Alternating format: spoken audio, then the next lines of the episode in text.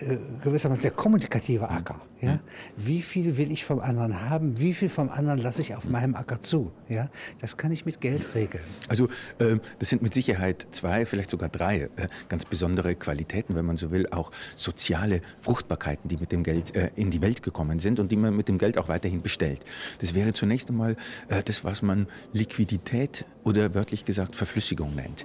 Das heißt also, mit Geld, und das ist schon in den älteren Rechenpfennigen, Großes kleiner Genau. machen, was zu klein ist, Genau. größer Kann machen. ich Dinge aufteilen? Kann ich, kann ich Dinge aufteilen, parzellieren, äh, gewissermaßen in Portionen, in Handreichungen äh, umsetzen, äh, die Dinge selbst nicht haben. Das heißt, die Dinge werden dadurch beweglich. Äh, sie werden nicht nur teilbar, sie werden beweglich. Alles, was schwerfällig ist, kann mit Geld transportiert Das ist werden. eigentlich die Erziehung der Dinge. Äh, ja? sie der- werden gebildet. Äh, ja? Sie, sie, sie können werden- sprechen. Äh, Ja, Sie, sie werden zum Sprechen gebracht, aber vor allem sie werden dazu gebracht, ihre physische Schwerfälligkeit zu überwinden. Die Dinge sind ja nun tatsächlich träge. Die Dinge wollen sich nicht bewegen. Die Dinge äh, sitzen fest am Boden, sit- sitzen fest gefügt, haben bestenfalls ein ganz stures Eigenleben. ne? Ein Fass Wein ist zu viel für, für mich zum Trinken. Genau. Nicht? Ja, wenn ich es abfüllen kann. Ja. Ja. nicht? Und, dann, und dazu brauche ich eigentlich immer eine Maßeinheit. Ja? Da, äh, jetzt ist es so. Aber da darf ich sagen, also ich glaube, das ist ganz wichtig, äh, ähm, also dass das Geld äh, äh, gegen die Sturheit der Dinge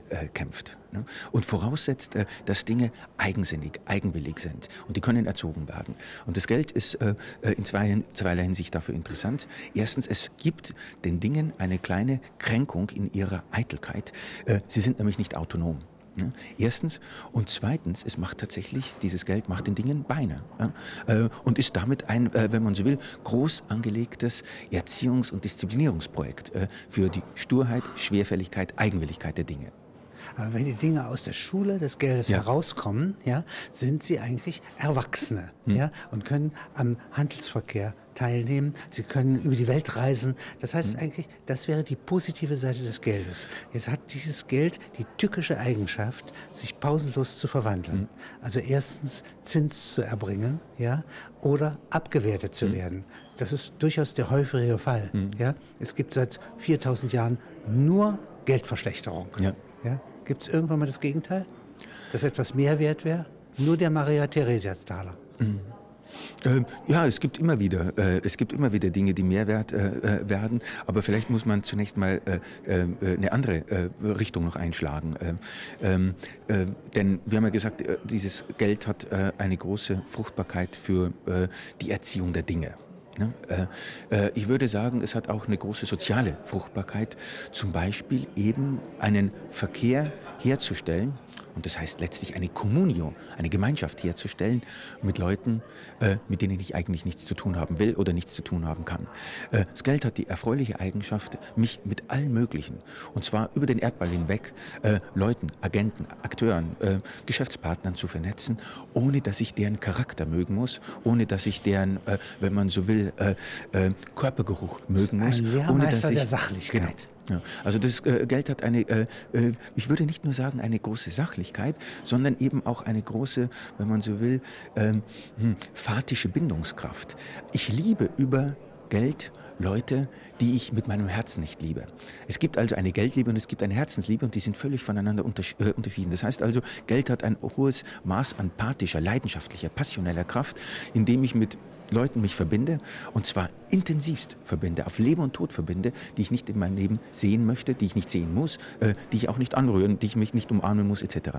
Also diese Form von äh, äh, äh, äh, globaler Gemeinschaftlichkeit, ne, eines, eines eigentümlichen Geschäftswirs, äh, wird auch mit dem Geld hergestellt. Und diese Fähigkeit des Geldes, ja. hier sozusagen die Welt abzubilden in ihren Werten, die ist in der Evolution der Gesellschaften, der Menschen, ja, äh, hat koexistiert mit der Bildung des Ichs. Ich habe große Schwierigkeiten zu sagen, wer ich bin, ja, denn der Herrscher ernennt mich, meine Frau, die mich liebt, macht mich Ja, zum ja. Ich, ja, dass ich Kinder habe, bestätigt mir, dass ich da war, ja, aber es ist nicht ganz leicht, ja, äh, zu sagen, äh, was beweist, dass ich ich bin, ja, nicht, denn ich bin doch manchmal also völlig am Boden. Und wenn ich alleine bin, ja, bin ich gar nichts wert. Und in der Gesellschaft blühe ich auf. Das gibt's für die gesellige Wesen, das Zoon Politikon. Ja.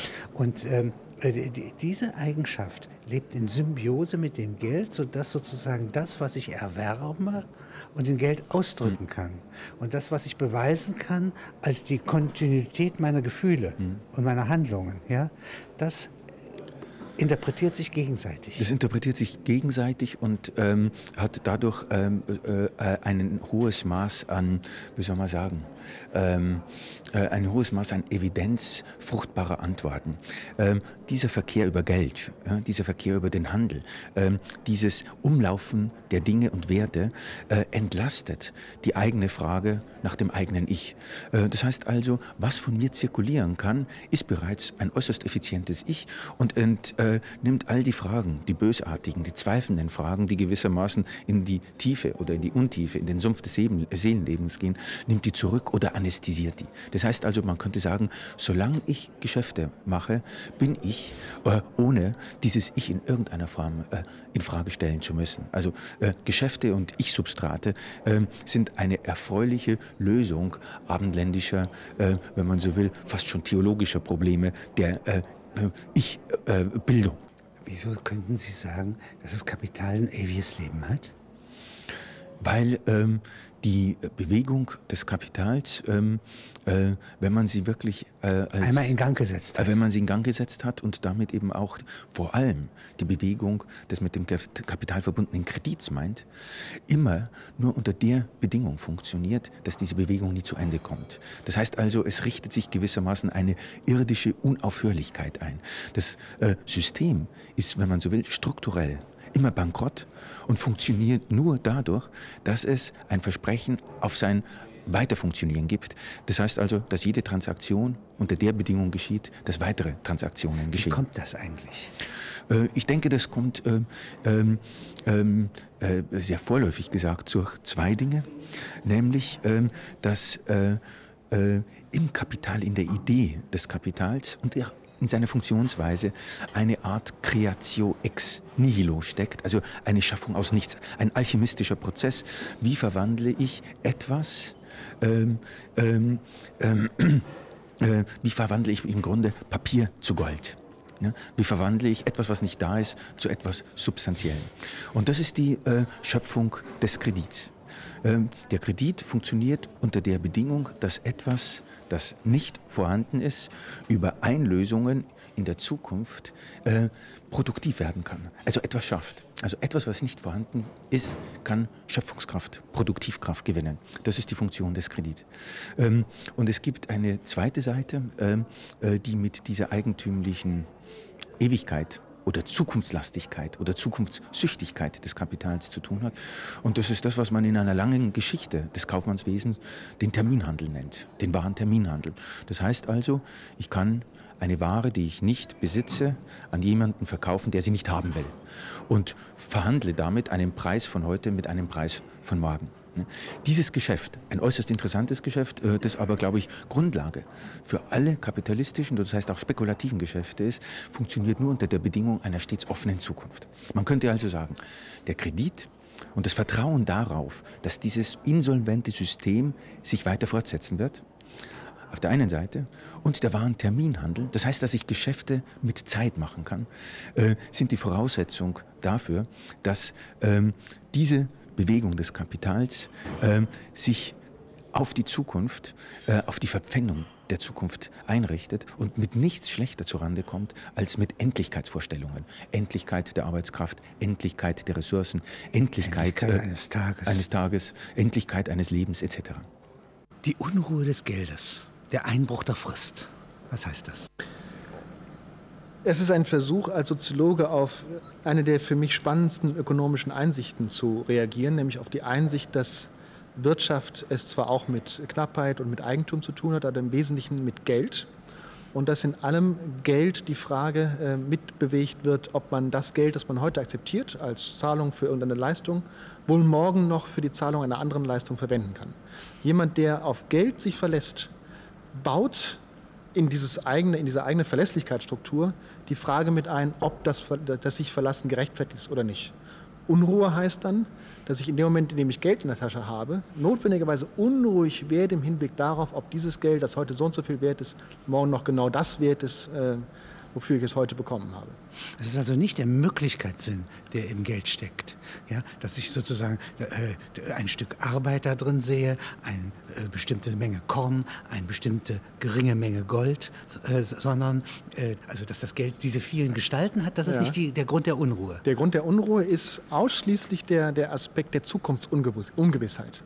Wenn ich mit Geld umgehe, akzeptiere ich eine unbekannte, ungewisse, dann irgendwie zu bewältigende Zukunft. Also bestohlen zu werden auf eine andere Weise, als dadurch, dass das Geld aus meiner Tasche entfernt wird. Ja. Es wird verzaubert. Während es noch in meiner Tasche ist, verliert es an Wert. Ja. Das ist die Unruhe des Geldes. Das ist die Unruhe des Geldes. Und das Spannende an diesem Gedanken in meinen Augen resultiert daraus, dass das Geld ursprünglich mal gedacht war, oder besser gesagt gleichzeitig gedacht ist, diese Unruhe zu bewältigen.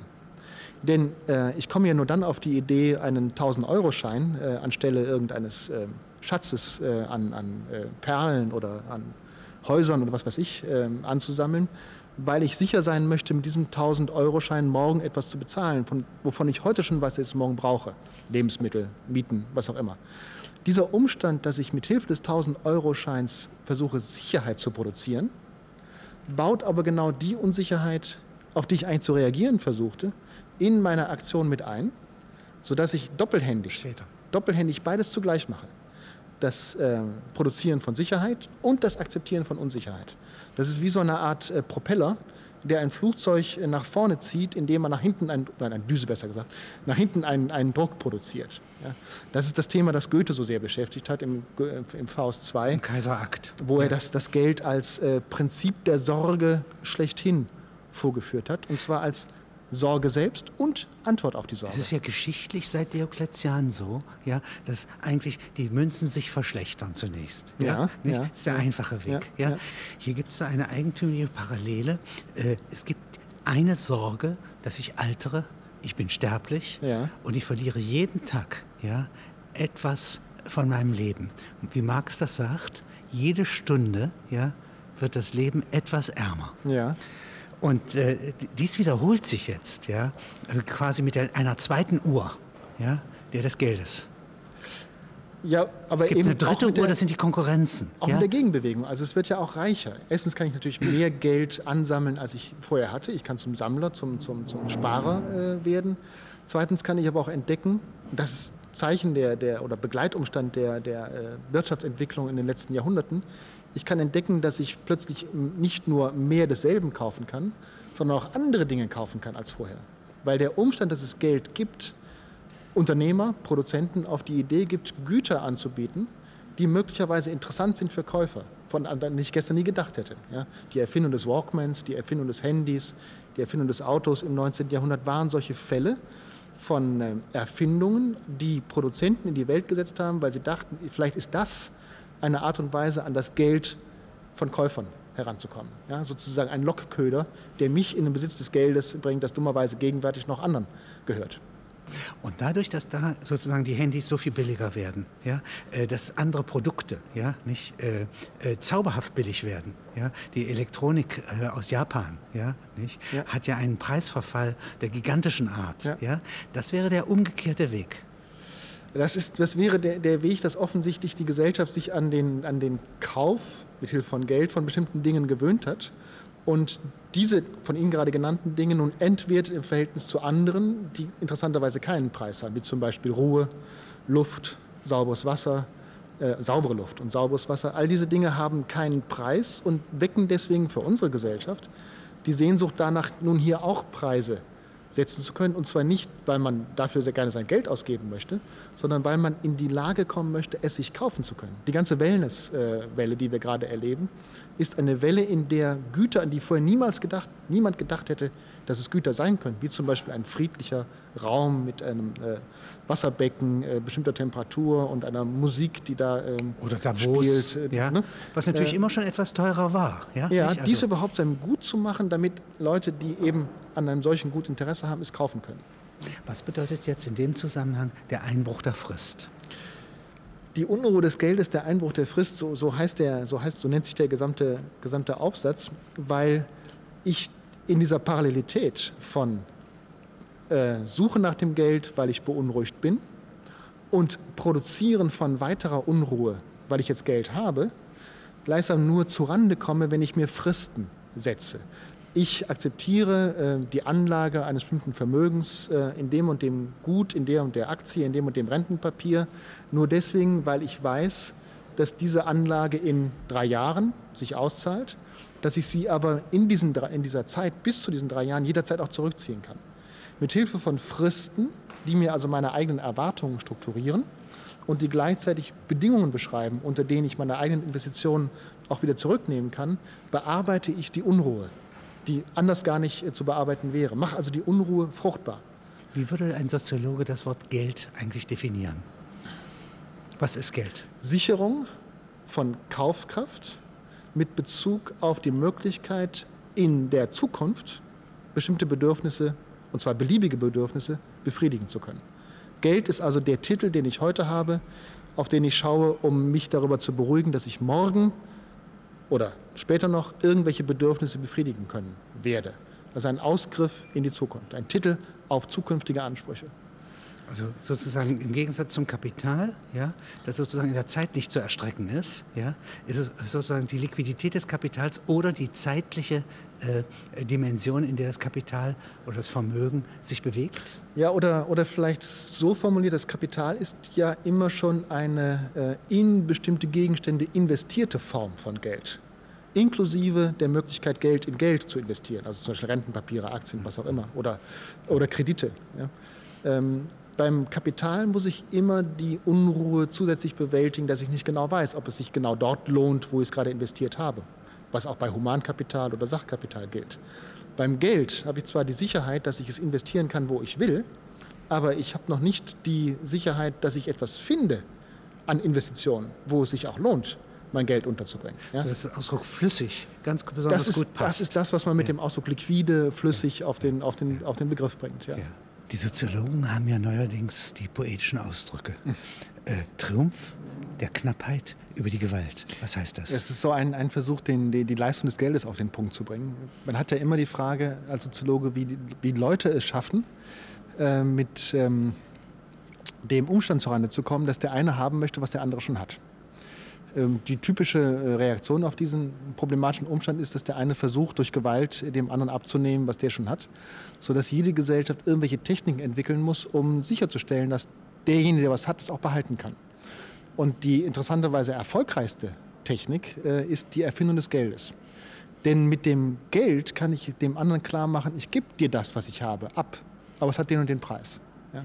Und nur unter der Bedingung, dass eine solche, eine solche Tauschmöglichkeit eingerichtet wird, kann man dann, abhängig davon, äh, sein Eigentum schützen. Kann zum Beispiel sagen, dies ist mein Eigentum, ich exkludiere dich von seinem Gebrauch, du hast darauf keinen Zugriff. Ich inkludiere, das ist die schöne Unterscheidung, Exklusion, Inklusion, ich inkludiere in den Gebrauch meines Eigentums alles, was mir einfällt. Also ich gehe mit den Sachen, die ich besitze, so um, wie ich will. Aber ich mache das davon abhängig, dass, ähm, dass da niemand auftaucht, der einen Preis bietet, der hoch genug ist, um auf dieses mein Recht verzichten zu wollen. Ja? Also um ein Beispiel zu geben, ein Eroberer würde die Frauen der eroberten Stadt vergewaltigen.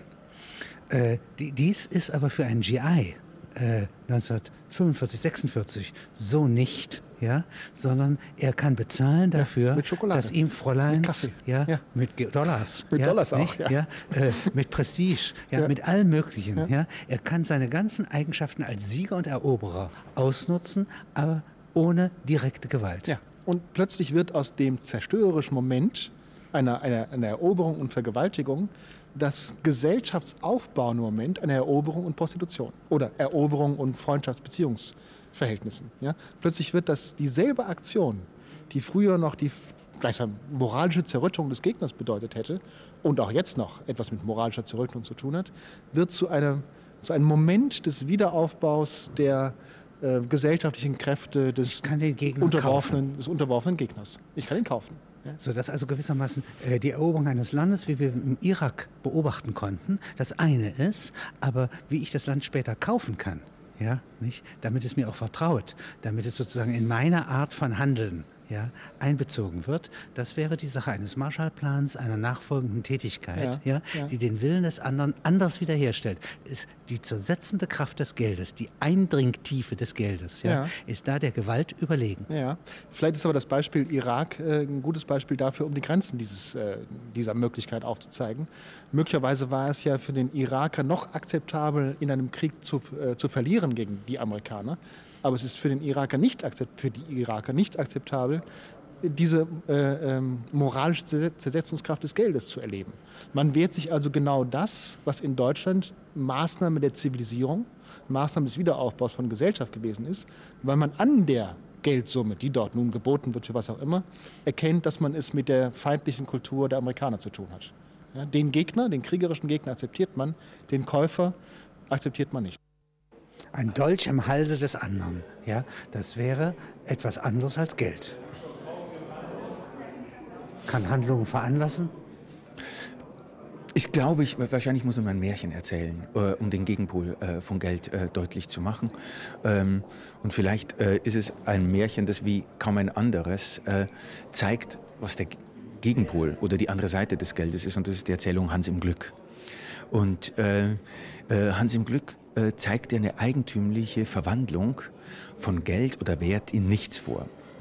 Wenn Sie das mal beschreiben, wie geht dieses Märchen? Also, also ein Mensch, ein Junge zieht aus. Seine äh, Mutter entlässt ihn und schickt ihn in die Fremde. Er soll tüchtig dienen. Genau. Er dient einem Müller, glaube ich. Ja, äh, jedenfalls einem, äh, wie auch immer. In einem äh, Betrieb, Arbeit, er arbeitet genau. zehn Jahre und, und bekommt einen großen Batzen Gold. Batzen Gold. Ja, das heißt also äh, das wertvolle Schlichthin, etwas, aus dem sich sowohl große Kapitalien wie kleine Münze schlagen lässt. Er geht jetzt nach Hause.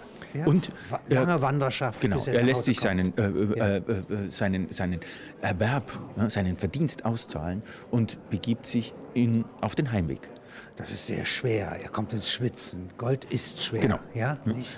Und jetzt begegnet er einem äh, Reiter einem Reiter. Und äh, dieser Reiter kommt mit dem Pferd und dieses Pferd sieht, äh, äh ist äh, vital, dieses Pferd ist beweglich, äh, dieses Pferd trägt einen vor allem, ne, während der Goldbatzen getragen werden muss. Und äh, Hans im Glück sagt, ach, lieber Reiter mit deinem Pferd, ähm, ähm, das ich sieht so wunderbar Gold aus. Ich, gegen dein Pferd. Genau, ich hätte so gern dieses Pferd, es sieht auch gleichzeitig so munter aus, dieses Pferd, dass ich es gerne hätte. Der Reiter wittert ein gutes Geschäft Geschäft und sagt, gut, wir tauschen also äh, Gold äh, gegen Pferd. Ähm, Hans im Glück setzt sich auf das Pferd, es geht hurtig oder munter weiter, äh, bis schließlich er tatsächlich, äh, wie auch immer, vom Pferd fällt. Das Pferd bockt, äh, er fällt, er stürzt äh, ähm, und trifft bei dieser Gelegenheit einen anderen Landmann, nämlich jemanden, der eine Kuh vorbeitreibt. Ne? Und Hans im Glück sagt, ach, könnte ich doch dieses Pferd, das unbequem geworden ist, das mir den Rücken bricht. Äh, ähm, die Kuh tauschen, die Milch gibt. gibt. Genau. Ich habe Durst. Genau. Ja, ich habe ein unmittelbares Bedürfnis. Ja. Irgendwie kommt es jetzt dazu, dass getauscht wird gegen ein Schwein. Ja, ich ja. glaube, es kommt ein Schwein. Nach diesem Schwein, äh, das nun äh, alle möglichen Würste verspricht in der Zukunft. Nach diesem Schwein, glaube ich, kommt noch eine Gans oder ein Federvieh. Und schließlich kommt... Äh, ein Werkzeug. Und schließlich kommt am Ende dieser Serie des Tausches... Ein Schleifgerät. Ein Schleifstein. Ein Schleifstein, mit dem man, also eigentlich nur ein Stein. Genau, ja, einfach, nur ein, einfach ein Stein, ja. der versprochen Damit könnte man aber einen Beruf genau. ausüben genau. und äh, also schleifen, genau. Messer schleifen ja, ja, und sich seinen Verdienst machen. Und dieser Schleifstein wird am Schluss wiederum, fällt ihm in den von, Brunnen. wiederum von Hans im Glück geschleppt. Unter ja. Schweiß wird er äh, weitergeschleppt und er macht Rast an einem Brunnen und äh, bei einer Bewegung fällt dieser Schleifstein in diesen Brunnen und verschwindet. Und am Ende der Erzählung oder am Ende des Märchens heißt es, und glücklich, unbeschwert von allen Lasten, äh, läuft Hans im Glück nach Hause. So endet dieses und seine Märchen. Mutter freute sich sehr. Genau. Ja, und das heißt, das wollte er eigentlich die ganze Zeit nach Hause kommen. Ja. Das war der Wunsch der Mutter, mhm. die ihn ausgeschickt hat. Mhm. Ja, das ist der Wunsch von ihm, ja. heimzukommen. Ja? Und wäre er Odysseus und sie wäre Penelope, dann wäre es nicht Mutter und Sohn. Aber auf jeden Fall ist dies der eigentliche Wunsch. Und alle anderen Dinge und das Verdienst mhm. und alles, was einen Wert hatte, hat nur diese Wiedervereinigung verhindert. Genau. Und das beantwortet, glaube ich, in einer gewissen Weise, was die andere Seite des Gelds ist. Der Junge ist nicht dumm. Äh. Ja, nicht? Man weiß es nicht. Der Hans im Glück ist äh, äh zwischen, äh, ich glaube nicht äh, im Feld zwischen Dummheit und Gescheitheit angesiedelt, sondern er ist äh, ein er ist ein Demonstrationsobjekt. Er zeigt eigentlich, was die andere Seite des Tausches und damit die andere Seite des Geldes ist. Und ich glaube, ähm, diese andere Seite wird durch zwei Dinge oder zwei Elemente repräsentiert. Nämlich auf der einen Seite durch die sinnliche Faszination der Dinge selbst, durch ihren Geruch, durch ihre Greifbarkeit, durch ihre Lebendigkeit und so fort. Also die fünf Sinne. Genau. Ja, nicht? Und die Fähigkeiten des Menschen genau. sind der Gegenpol von Geld. Exakt. Denn wenn es heißt, dass Geld nicht stinkt, das heißt auch nicht riecht, das heißt auch keinen Geschmack hat, ist der Geschmack der Dinge die andere Seite des Gelds. Äh, alles das, was die äh, Sinne in irgendeiner Weise belastet und womöglicherweise überfordert. Das ist die Geschichte, die Hans im Glück durchläuft und äh, er sieht an den Dingen alles das, was das Geld an den Dingen nicht riechen kann. Das ist, glaube ich, äh, eine wichtige Definition.